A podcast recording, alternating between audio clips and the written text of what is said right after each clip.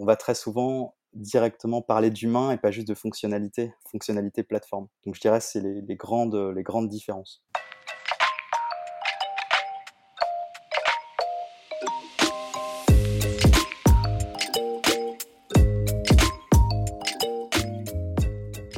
Bonjour et bienvenue dans CSM Co, le podcast du succès client et de ceux qui le font. Je suis François Decaux, senior CSM chez LinkedIn, et dans ce podcast, je vous propose d'aller à la rencontre de ceux qui travaillent au succès client.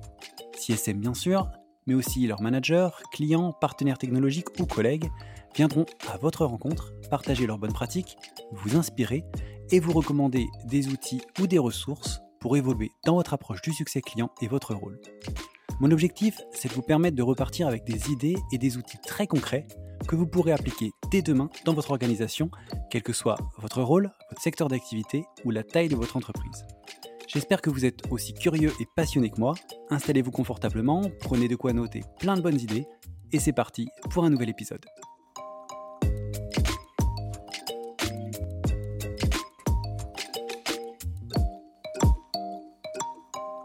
Bonjour Pierre-François, bienvenue dans, dans CSM Zinco, ravi de t'avoir aujourd'hui dans le podcast. Bah, merci de m'avoir invité. Bah, écoute, avec plaisir. On est, euh, en plus, on enregistre un, vendredi, donc euh, fin de semaine. J'espère que tu vas bien, du coup. Un vendredi, on va forcément bien. on, va dire ça comme ça.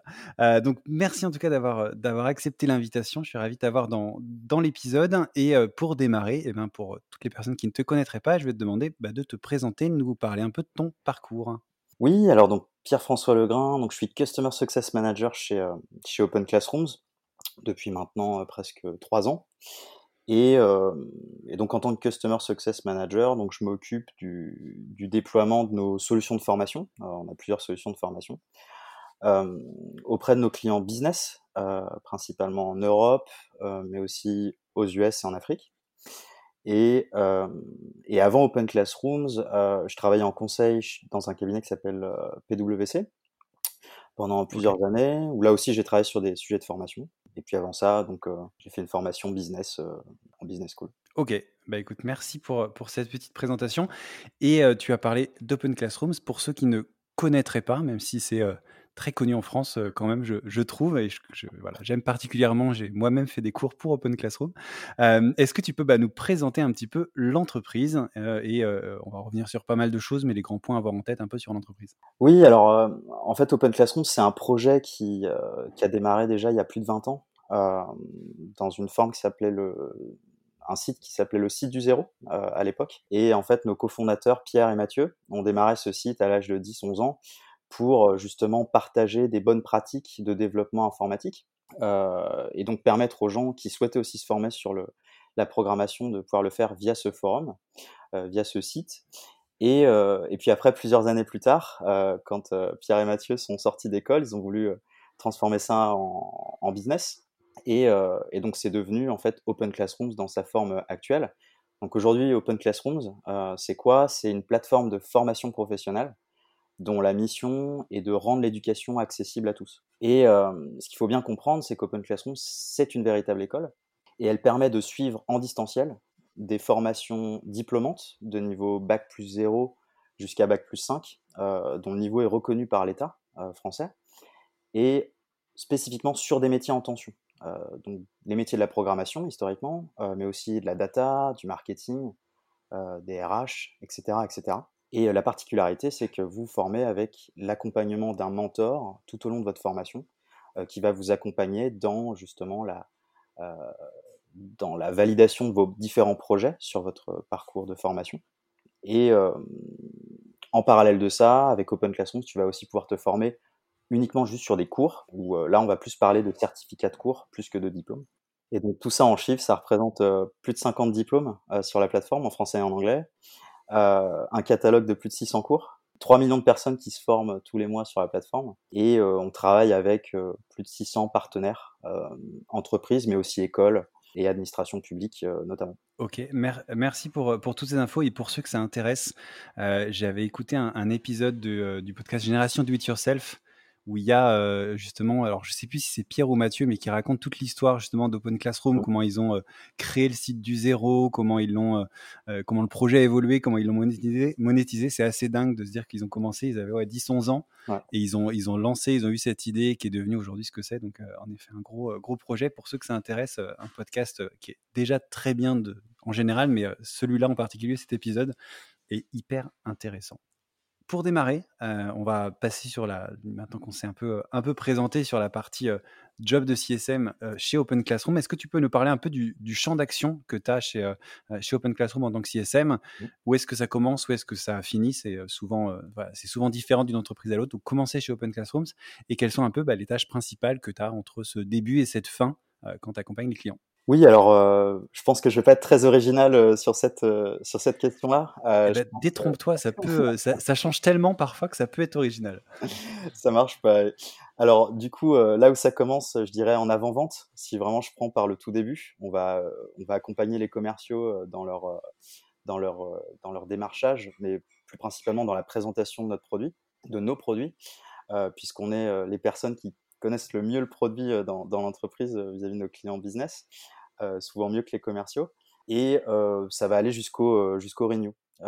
donc vraiment du début jusqu'à la fin, avant vente jusqu'à vraiment jusqu'au renouvellement. Et, le, le, renouvellement, c'est porté par le CSM ou c'est vous l'accompagnez simplement? Alors le renouvellement est porté par le commercial.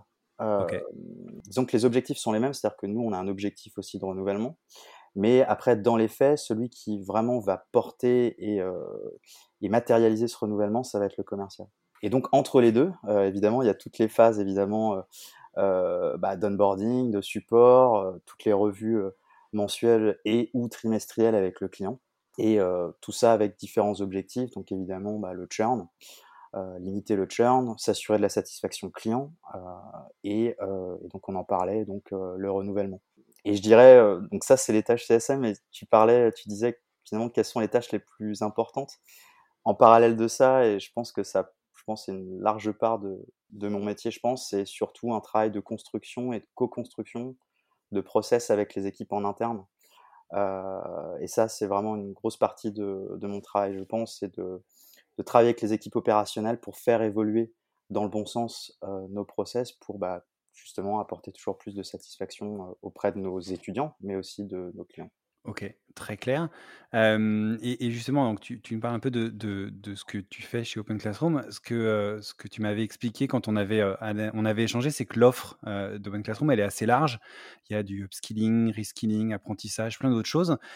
Est-ce que toi, tu vas intervenir sur tous ces programmes? Quelles sont aussi bah, les différences, si c'est le cas, de ton accompagnement selon ces, différentes offres, entre guillemets. Euh, c'est pas forcément les mêmes interlocuteurs, j'imagine. Je pense qu'il y a voilà, des typologies de, projets que tu retrouves peut-être plus fréquemment. Voilà, comment, euh, comment tout ça s'organise et comment tu, tu, mets en place et mesures le succès de ces différents programmes? Oui, alors c'est hyper intéressant comme question parce qu'il y, a plein de, il y a plein de projets différents en fait dans la formation. Euh, je dirais, si je déclinais en fait les typologies de projets que qu'on peut rencontrer, elles correspondent en fait aux différents besoins que peuvent rencontrer des entreprises. Une première typologie, ça va être la montée en compétences des salariés sur leur poste actuel, ce qu'on va appeler de l'upskilling dans, dans, le jargon euh, formation. Ça va, dans un deuxième temps, on va avoir des projets aussi de mobilité interne. Donc là, vous allez avoir des salariés qui vont en fait changer complètement de job. Euh, donc là, il va falloir les former en profondeur sur un nouveau métier. Donc c'est ce qu'on appelle plutôt du reskilling. Il va y avoir aussi des projets qui vont avoir trait au recrutement, c'est-à-dire les entreprises ont besoin de nouveaux talents. Donc là, on va avoir de l'apprentissage avec des étudiants apprentis Open Classrooms qui vont être en alternance chez nos partenaires. On va aussi avoir des projets d'outplacement. Donc là, vous avez besoin de vous séparer de salariés, malheureusement, dans le cadre de plan social. Et donc là, vous devez financer une formation. Et puis enfin, je dirais des projets de marque employeur, où là, l'idée, c'est par de la formation à titre, je dirais, de, de, bénéfice, de education as a benefit, comme on dit, de faire profiter les salariés d'offres de, formation pour fidéliser les équipes et puis améliorer l'attractivité de la marque à l'extérieur. Donc ça fait beaucoup de différents types de projets, comme en effet. Le, le voir. donc évidemment, les interlocuteurs peuvent différer puisque si on est sur un projet de recrutement, bah, on va parler à la chargée RH du recrutement. Si on est sur de la formation continue, de l'upskilling ou du reskilling, on va parler à, à la RH chargée du learning et développement. Euh, et puis pour les projets de marque employeur, évidemment, on va plutôt parler à, la personne en charge de la marque employeur dans l'entreprise. Donc vraiment, les, interlocuteurs peuvent beaucoup différer. Et donc les KPI de tous ces projets-là peuvent aussi différer. Euh, donc on va avoir des KPI qui vont être vraiment le pourcentage de personnes qui vont terminer leur formation. Ça, c'est un premier KPI. Sur de la mobilité interne, on veut que tout le monde obtienne leur diplôme pour pouvoir changer de métier. Sur vraiment de la formation ponctuelle, juste sur des cours, euh, donc là, on va plutôt être sur de l'usage de la plateforme. Donc ça ressemble beaucoup à, beaucoup d'autres plateformes SaaS. Là, pour le coup, on va faire en sorte que, que les salariés bah, se forment sur les cours et puis valident ces cours. Donc on va suivre précisément justement l'usage le, de la plateforme. Et puis euh, après, sur, euh, sur l'outplacement, ça va être évidemment de former la personne, mais aussi de l'aider à trouver un emploi, puisqu'Open Classrooms ne s'occupe pas seulement de former, mais elle accompagne aussi euh, les personnes dans la recherche d'un emploi. On a un département coaching. Euh, et, euh, et, sur la marque employeur, ça va être plutôt aussi de l'usage, c'est-à-dire à quel point les personnes utilisent la plateforme et c'est surtout aussi en, nombre, c'est-à-dire qu'on veut que le maximum de personnes utilisent notre service et que, bah, que, les gens soient satisfaits et puis que l'entreprise puisse en tirer de belles histoires pour pouvoir justement communiquer là-dessus. Ok, et toi, tu accompagnes du coup tout ce type de projet? Il n'y a pas un projet sur lequel tu es peut-être moins impliqué ou plus impliqué? C'est, tu m'as parlé, je crois, de cinq, cinq projets, cinq cas différents. Toi, tu, voilà, tu suis tout, en fait. Il n'y a pas de. Voilà, c'est-à-dire qu'en en fait, quand, un, quand on signe un deal, le, le seul signe un deal, on va directement pouvoir catégoriser en fait à quelle typologie de projet appartient le deal. En, en majorité, les, les projets qu'on va rencontrer, ça va être beaucoup l'upskilling, donc on va vouloir former des salariés sur la plateforme sur les cours Open Classrooms, euh, c'est-à-dire les faire monter euh, en connaissances, parfois aussi en compétences sur leur matière actuelle. Et puis euh, des sujets beaucoup de mobilité interne. On a pas mal de projets où là on accompagne des salariés qui vont complètement changer de métier. Donc c'est des entreprises qui vont choisir plutôt que de se séparer de salariés, elles vont en fait les former sur un nouveau métier là où elles ont des besoins. Donc ça c'est intéressant aussi. Et puis surtout le gros, le gros aussi les gros projets qu'on peut avoir, c'est beaucoup d'alternance en ligne. Avec le Covid actuellement, euh, les écoles sont pas mal perturbées. Euh, et l'avantage avec Open Classroom, c'est justement que euh, ici, il n'y a pas de souci d'ouverture ou de fermeture d'école.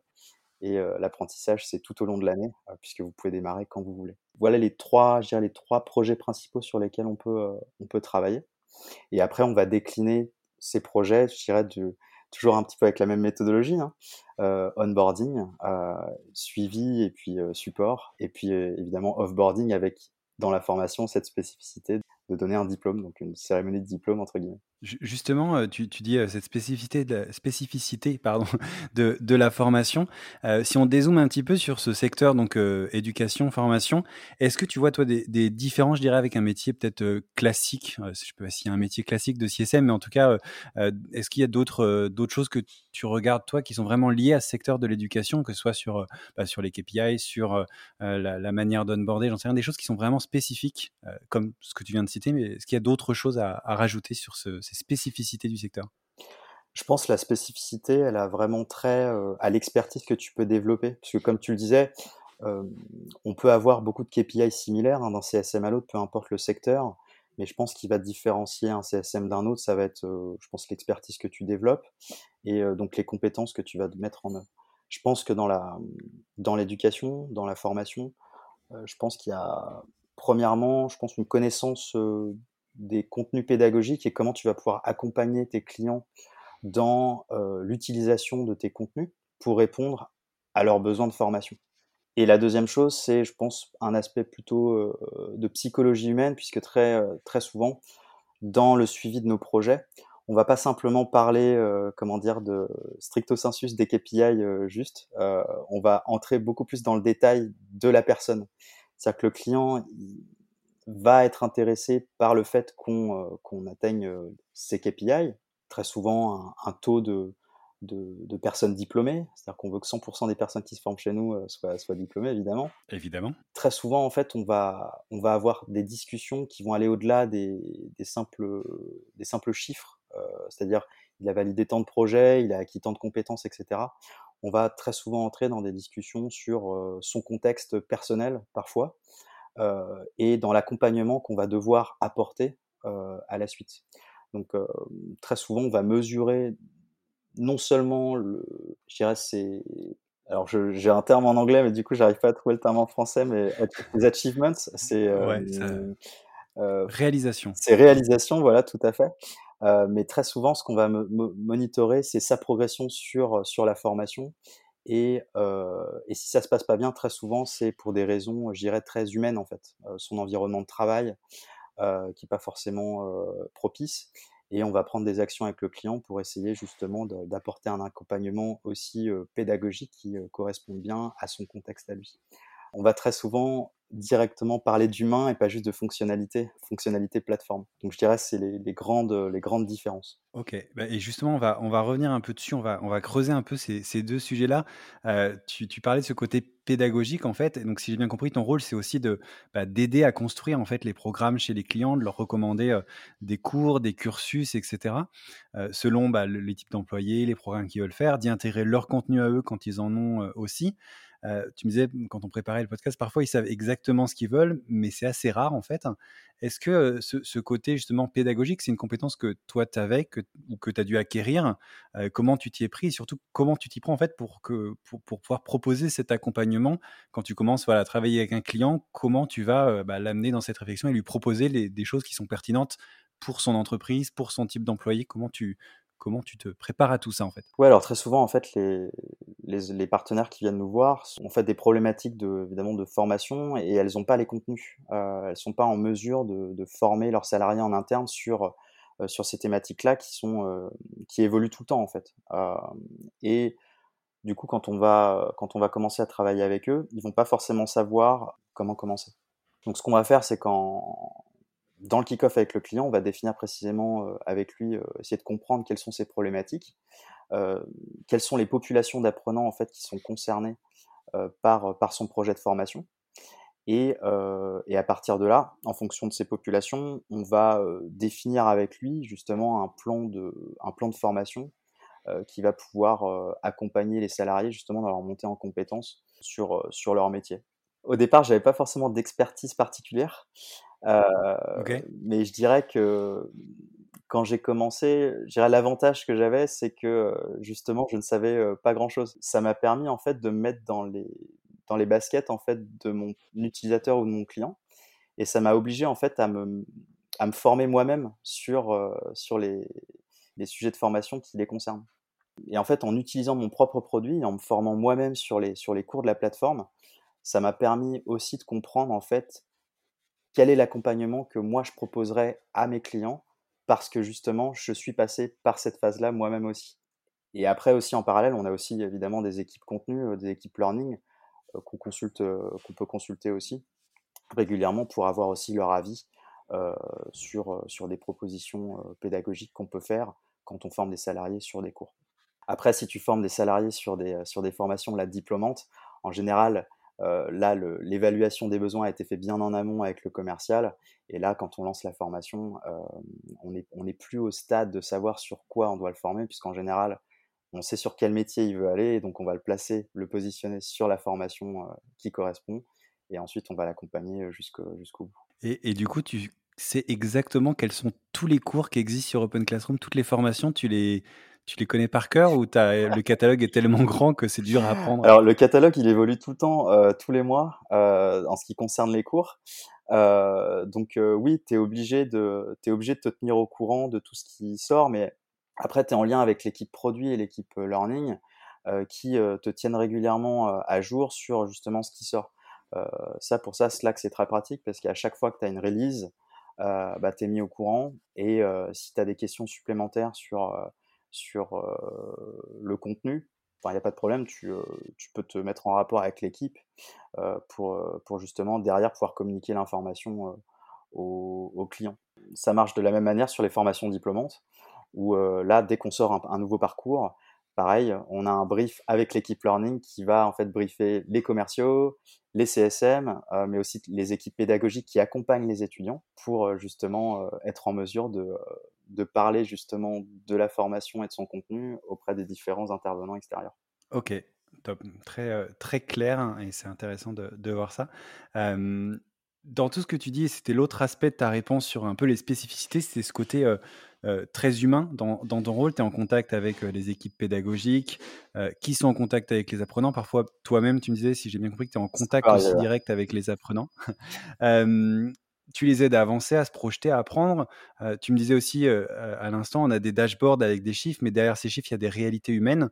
Est-ce que tu peux peut-être développer un petit peu cet aspect-là et comment ça impacte en fait la, façon dont tu vas approcher ton, job de CSM Très souvent, et moi le premier d'ailleurs, dans, mon job, on regarde des chiffres et on se dit bah voilà tel chiffre il dit ça ça veut dire qu'il faut que j'appelle telle personne pour pour corriger le chiffre j'imagine que c'est un peu différent du coup chez, vous avec ce, côté humain derrière oui, alors c'est ça qui est hyper intéressant avec la formation justement, c'est que quand, quand on fait le pilotage d'un projet de formation et en particulier sur des formations diplômantes, où là vraiment l'objectif derrière à la fin c'est le diplôme, on va regarder en fait si les apprenants sont à l'heure sur leur formation, puisque là on est sur de la formation en ligne, donc ils se forment à leur propre rythme ils se forment à leur propre rythme, mais il faut qu'ils terminent quand même à, un moment donné. Euh, donc on va piloter justement leur avancement, et quand on a, euh, c'est ce qu'on va regarder avec le client en fait, c'est si les apprenants avancent à bon rythme ou pas. Si c'est pas le cas, euh, là on va un petit peu creuser pour essayer de comprendre pourquoi. Et, et c'est là en fait où on va vraiment toucher à de l'humain parce que tu peux avoir mille raisons pour lesquelles un, un apprenant n'est pas n'est pas à l'heure sur sa formation. Ça peut être des raisons, je dirais, vraiment liées à des raisons externes, vraiment en dehors de, la formation.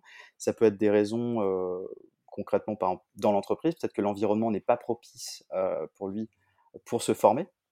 ça peut être des raisons vraiment purement chez Open Classrooms, il a des difficultés à, se former et à avancer.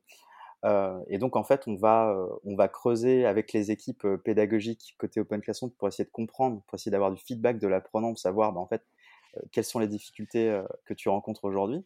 Et puis de l'autre côté, quand on va faire le pilotage avec le client, on va essayer de faire une synthèse de ça en disant, bah voilà, nous de notre côté, euh, ce qu'on comprend, c'est que, que cet apprenant a une difficulté parce qu'il n'a pas le temps de se former. Et avec le client, souvent, il va y avoir une, communication, je dirais, supplémentaire du client avec l'apprenant et aussi souvent le manager de l'apprenant pour essayer de comprendre ce qui se passe. Et donc, euh, voilà, les types d'actions qui sont prises derrière sont, euh, sont pas tant des, comment dire, des, choses plateformes, mais vraiment des actions, euh, je dirais, de, de, de, conciliation, de discussion en fait avec les parties prenantes du projet et ça c'est hyper intéressant. Ouais, il suffit pas d'appuyer sur un bouton pour que le chiffre repasse dans le vert ou de, de, faire une formation avec tout le monde et, et, ça, change des, ça, change les choses. C'est un peu plus complexe que Exactement. ça. Ok. Très bien, je vais passer à un autre sujet qui est une des, spécificités d'Open Classrooms, c'est que c'est une entreprise à mission. Si je ne me trompe pas, une, des premières d'ailleurs à avoir, mmh. avoir pris ce, statut. Est-ce que tu peux bah, déjà nous expliquer un peu ce que c'est qu'une entreprise à mission Parce que je ne suis pas sûr que tout le monde soit familier avec, avec ce, terme-là. Et puis nous dire un peu, bah, en fait, comment ça va impacter justement ton rôle de CSM Est-ce que ça impacte ton rôle de CSM Et si oui, comment? Oui, alors euh, ça aussi, c'est hyper intéressant. Euh, c'est une, une, vraie particularité d'Open Classrooms. Donc, comme tu l'as dit, c'est une entreprise à, à, mission. En fait, une entreprise à mission, c'est un statut qui a, qui a été mis dans la loi en, en, 2019 pour permettre aux entreprises de mettre dans leur statut ce pourquoi, euh, la mission pour laquelle elles, elles travaillent tous les jours. Euh, Open Classrooms avait déjà mis avant cette loi-là dans ses statuts sa mission qui était de rendre l'éducation accessible. Euh, donc là-dessus, on était déjà déjà précurseur. Et oui, comme, donc comme je le disais, l'idée, enfin, une entreprise à mission, sa particularité, c'est que dans ses statuts, sa mission fait entièrement partie de, de ce qu'elle est, de sa raison d'être. Et donc à partir de là, on va faire état publiquement des impacts qu'a l'entreprise sur, sur, sur la société. Et on va mesurer que les actions qui sont faites par l'entreprise sont bien en adéquation avec sa mission qui sont dans ses statuts. Donc à ce titre, on va avoir un comité d'impact euh, qui va réunir en fait l'ensemble des parties prenantes de l'entreprise. Donc ça va être des étudiants, ça va être des partenaires business, ça va être des mentors. donc l'ensemble des parties prenantes de chez Open Classrooms qui vont évaluer en fait régulièrement que l'entreprise dans son développement respecte bien sa mission qui est dans ses statuts. Donc ça permet vraiment de pérenniser sur le long terme la raison d'être d'une entreprise et de s'assurer qu'elle qu'elle continue de se développer dans, dans le cadre qu'elle s'est fixé. Donc ça, c'est hyper intéressant. Ok. Et du coup, est-ce que ça impacte toi ton rôle de, de CSM Oui, alors euh, je dirais pas que le job en soi change, c'est-à-dire qu'en soi les KPI sont les mêmes euh, et ce qu'on veut c'est que le client soit satisfait et que qu'on noue des relations de long terme avec nos, nos clients. Et je dirais que ce qui va changer en fait c'est c'est plutôt le pourquoi on le fait en fait. c'est-à-dire que en tant que CSM dans une entreprise à mission, lorsque je travaille avec mes clients, l'idée c'est de faire du business évidemment, mais en fait on fait du business pourquoi? C'est pour pérenniser justement euh, la mission de l'entreprise qui est de rendre l'éducation accessible à tous. Chez Open Classrooms, on travaille euh, sur du B2C, du B2B, du B2G, et en fait chaque ligne de service contribue chacune à euh, faire en sorte que l'entreprise soit puisse en fait continuer de, de, faire sa mission de rendre l'éducation accessible. Et euh, je pense que ça change justement euh, la manière d'accompagner nos clients. Et, je pense que d'une certaine manière, ça se ressent, je pense, dans, dans, la manière dont on, dont on, fait le job en fait tous les jours. Ok, ce côté encore une fois humain dont tu, dont tu parlais qui se retrouve, je pense, pas mal là-dedans. pour, pour, terminer, avant de passer aux, recommandations, je voulais revenir en fait bah, sur les, dernières, les derniers mois, la dernière année qui vient de, de s'écouler, plus généralement sur aussi la croissance un peu d'Open Classrooms tu arrivé il y a trois ans, tu, disais, tu étais le premier CSM. Aujourd'hui, vous êtes une dizaine de, CSM, si je ne me trompe pas. avec le télétravail, les limitations, déplacements, etc. J'imagine que ça a été une, grosse année pour l'éducation, la formation à distance, donc pour vous également. Et la question, en fait, c'est de, je ne vais pas te demander de, de, chiffres de croissance ou quoi que ce soit, mais plus de comprendre comment vous vous adaptez en fait à cette croissance rapide et, comment ça impacte ton job de CSM J'imagine qu'il y a eu plus de demandes, donc peut-être plus de clients. Comment, voilà, comment on gère tout ça et, quand ça s'accélère comme ça d'un coup? Alors effectivement, quand je suis arrivé dans l'entreprise, on était 80. Aujourd'hui, on est plus de 300. Donc, on, a, on, a, on a pas mal grossi et, très rapidement. Je dirais que par rapport au. Et avec le Covid, en plus, ça a accéléré vraiment, ça a accéléré vraiment tout ça. Euh, notamment sur, euh, sur l'apprentissage euh, en particulier. Je dirais que en arrivant, enfin pour, pour s'adapter en fait à cette croissance-là, on l'a fait bah, évidemment en recrutant de nouvelles personnes évidemment, mais aussi en travaillant beaucoup au développement de notre produit pour gagner en scalabilité évidemment. et, et, puis après, au fur et à mesure que, que l'entreprise a grossi, et je parle surtout pour l'équipe CSM, en fait, on s'est structuré et puis on s'est progressivement un petit peu plus spécialisé. Donc, tu as des CSM qui vont, qui vont interagir sur l'apprentissage en particulier. Tu vas avoir des CSM learning, et puis tu vas avoir des CSM pour, pour un marché B2G, puisque là, ce sont des clients vraiment très différents. Donc, on s'est progressivement spécialisé. mais je dirais peut-être pour les auditeurs euh, peut-être qui, euh, qui commencent un job de CSM dans des entreprises qui démarrent peut-être euh, une activité de CSM, de, mon expérience pour, pour avoir un petit peu vécu tout ça, en arrivant dans, dans, dans l'entreprise, il y a énormément de choses à faire, puisqu'il n'y a, a, pas beaucoup de choses, il n'y a pas beaucoup de process vraiment établis, pas beaucoup de, de, bah voilà, de, de collaboration déjà établie aussi avec les équipes. Et je pense qu'il faut vraiment prendre les sujets les uns après les autres. C'est-à-dire accepter qu'on ne peut pas tout faire tout de suite, mais vraiment prioriser en fait les différents sujets et les tacler un par un. Euh, donc ça commence, euh, et je pense que ça a déjà été dit euh, dans, dans, dans, des podcasts que j'ai pu écouter dans ton émission, il disait très bien, c'est commencer par documenter déjà. quand vous arrivez, documenter déjà ce qui existe, donc faites un état des lieux déjà des process qui sont en place. Enfin, il y a des process forcément en place, ils sont juste pas écrits, ils sont juste, je dirais, ce sont des pratiques naturelles qui sont faites comme ça. Mais déjà écrivez-les. Et puis après, identifiez dans ces process-là qu'est-ce qui est prioritaire et faites-les évoluer, je dirais, au fur et à mesure. Donc ça déjà, c'est, je pense, le, le plus important. Et puis, je dirais aussi la deuxième chose, c'est peut-être de, donner de la visibilité en fait au métier auprès des autres équipes parce que quand vous arrivez comme ça dans une entreprise, toutes les équipes sont pas forcément au fait de votre métier ou même sont pas forcément sensibles, sensibilisées aux problématiques clients vraiment dans, dans, le quotidien. Et votre rôle vraiment, ça va être de leur apporter ce, ce retour client qu'elles n'avaient pas forcément avant. Et, et ça, c'est hyper, hyper important. Donc, de travailler à, à, vous faire la voix du client en interne et à, je dirais à faire bouger les choses petit à petit pour que chacun puisse orienter le développement de ses propres process dans la bonne direction. Et ça, je pense que c'est vraiment le, une des, des composantes les plus importantes de notre métier, je pense. Merci beaucoup pour ces deux, euh, ces deux conseils qui sont en effet euh, hyper utiles et on le redit jamais assez. Donc c'est bien de, d'en reparler, de remettre une couche dessus. C'est vrai que c'est euh, hyper important. Donc merci pour, merci pour ça et puis pour tout le reste, pour tout ce que, ce que tu as partagé. On arrive à la, à la fin de l'épisode et la partie, le classique, les recommandations, avec les, les, deux questions premièrement, recommandation d'outils, puis recommandation de, lecture, tout ça, on y reviendra. Donc voilà, pour commencer, est-ce qu'il y a des outils Tu as parlé de Slack très rapidement tout à l'heure. Est-ce qu'il y a des outils, outre que celui-là ou celui-là dont tu veux parler, que vous utilisez soit dans l'équipe, soit toi tout seul d'ailleurs, des choses qui te, qui te servent? Oui, alors les outils principaux qu'on utilise, c'est Salesforce, Tableau, la suite Google. Euh, je vais pas te le cacher, on fait, on utilise quand même pas mal Google Sheet encore. Euh, je pense que c'est l'autre pas mal de CSM aussi. Euh, Excel. Tout à fait. euh, Slack, euh, Zendesk pour le support. Et voilà pour les outils. Et je pense que mon outil vraiment sans lequel je pense je pourrais pas bosser, ce serait probablement Tableau.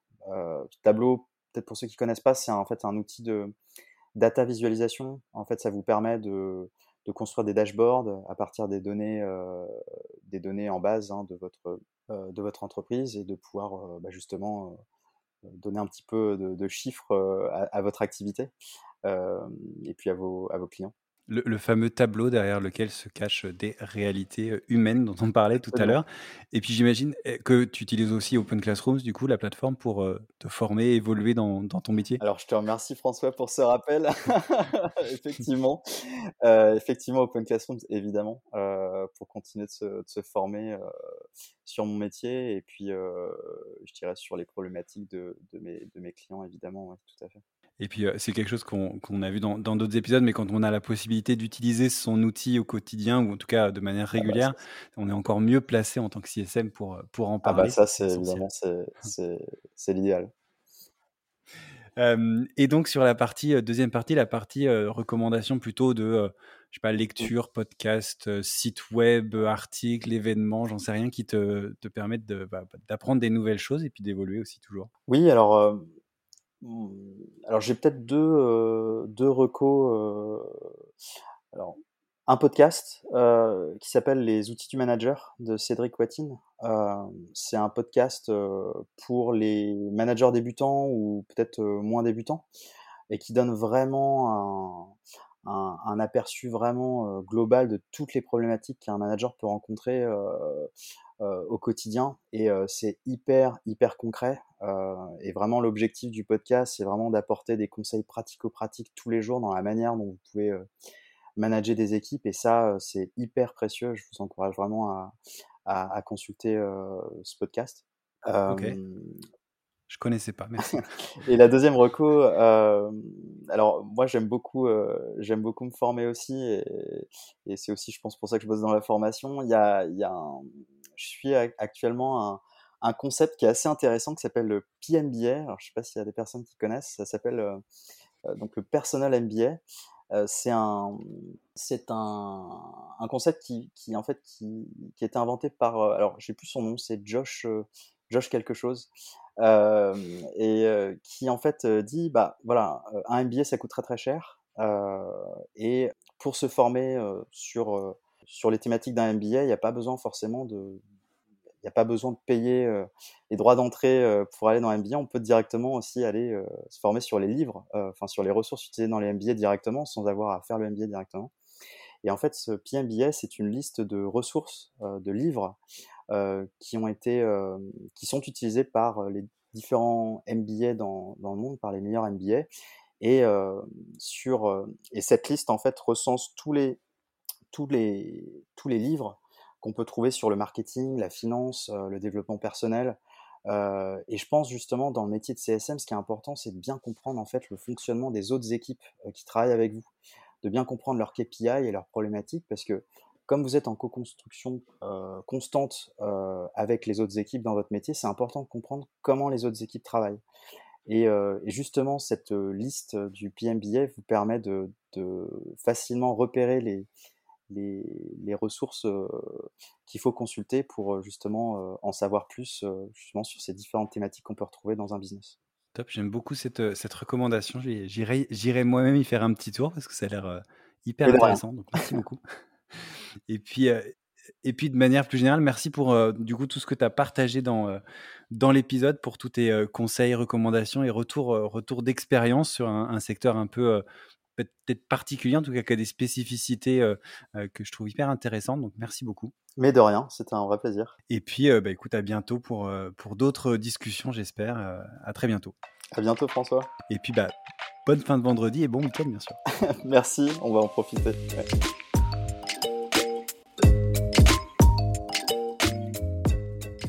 Merci beaucoup, merci d'avoir écouté cet épisode jusqu'au bout. N'hésitez pas à le partager au maximum à votre réseau et bien entendu à vous abonner au podcast sur votre plateforme préférée. Si vous le souhaitez, vous pouvez également inscrire votre email à la liste de diffusion des épisodes que vous trouverez sur le site csmzanco.com.